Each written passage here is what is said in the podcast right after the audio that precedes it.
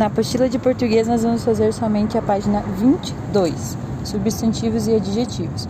Então, nós vamos reler os dois pares de palavras que estão, que estão presentes em um substantivo e um adjetivo. Então, nós temos ali espécies perigosas, pequeno corte.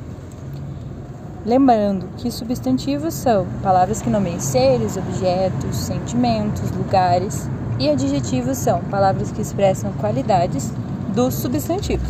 Então, quando eu digo casa, é um substantivo. Quando eu digo estranhas, é um adjetivo. Então, se eu juntar casas estranhas, casas é substantivo e estranhas é adjetivo. Ou carro bonito, o carro é substantivo e o adjetivo é bonito. Vamos ter que pintar de azul o substantivo e de laranja o adjetivo ali nas, na frase. Espécie perigosa e pequeno corte. Então você vai ter que analisar ali qual que é substantivo e qual que é adjetivo. Substantivo de azul, laranja, adjetivo. Depois, na letra B, nós vamos pegar ali no quadro, colocar o substantivo no substantivo, no plural. Qual é a palavra que você pintou ali de azul? E no masculino, ou no singular, nós vamos colocar ali a palavra, a outra palavra que você pintou de azul, no substantivo. No adjetivo você vai colocar também a palavra que você pintou de laranja no plural e a palavra que você pintou de laranja no singular. Depois você vai responder na 2.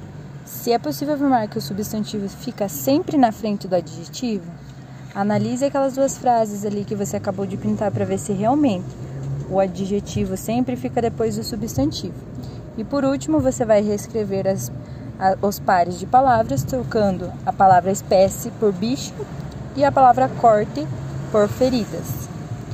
E depois você vai fazer apenas a número 4. Paramos na número 4, escolhendo uma das palavras entre parênteses para completar a regra, tá bom? Então você vai colocar lá gênero ou número e na linha de baixo também gênero ou número, só para ver se concorda ali com a regra. Se surgir alguma dúvida, pode mandar para a coordenação as dúvidas, que é repassado para a Prof. Cauane, e daí depois eu repasso para vocês.